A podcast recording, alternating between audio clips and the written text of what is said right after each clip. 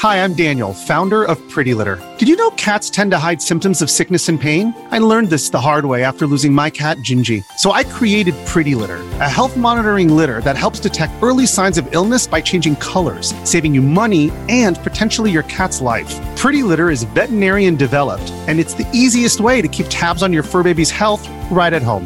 Go to prettylitter.com and use code SPOTIFY for 20% off your first order and a free cat toy. Terms and conditions apply. See site for details. Les écrans nuisent-ils au développement cérébral des enfants? Merci d'avoir posé la question.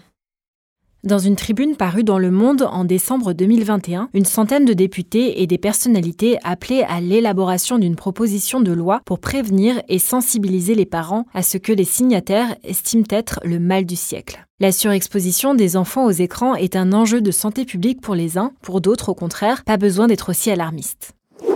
Les chiffres sont pourtant éloquents. En moyenne, les enfants âgés de 3 à 10 ans passent 728 heures par an devant les écrans, soit 2 heures par jour. Un tiers d'entre eux prend notamment ses repas avec télé, tablette ou smartphone devant les yeux, selon la tribune à l'initiative de la députée Caroline Janvier. Pendant les confinements, la fermeture des écoles a aussi particulièrement exposé les enfants, non? Selon une étude d'Ipsos pour l'Observatoire de la parentalité et de l'éducation numérique et l'Union nationale des associations familiales, 53% des enfants ont augmenté leur consommation d'écran depuis le début de la crise sanitaire, soit plus de la moitié des enfants. L'écran le plus utilisé reste la télévision.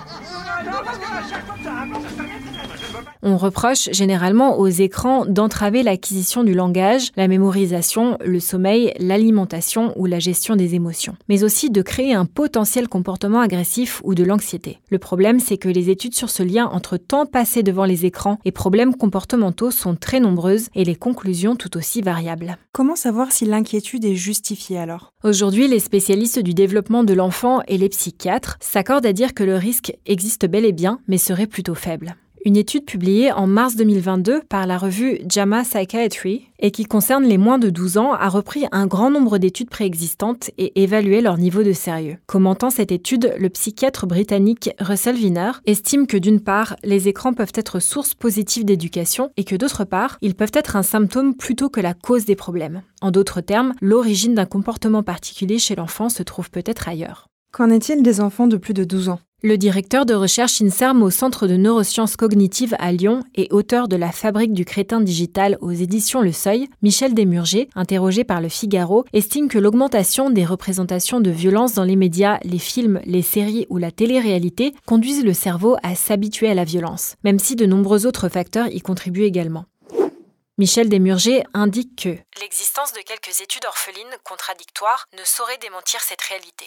Le chercheur reconnaît donc l'impact délétère des contenus violents sur le développement et le comportement des adolescents. Heureusement, les contenus alternatifs aux écrans et destinés aux enfants et adolescents ne cessent de se développer. Podcasts, magazines, livres, des contenus éducatifs et culturels qui sont d'ailleurs plébiscités par ce jeune public.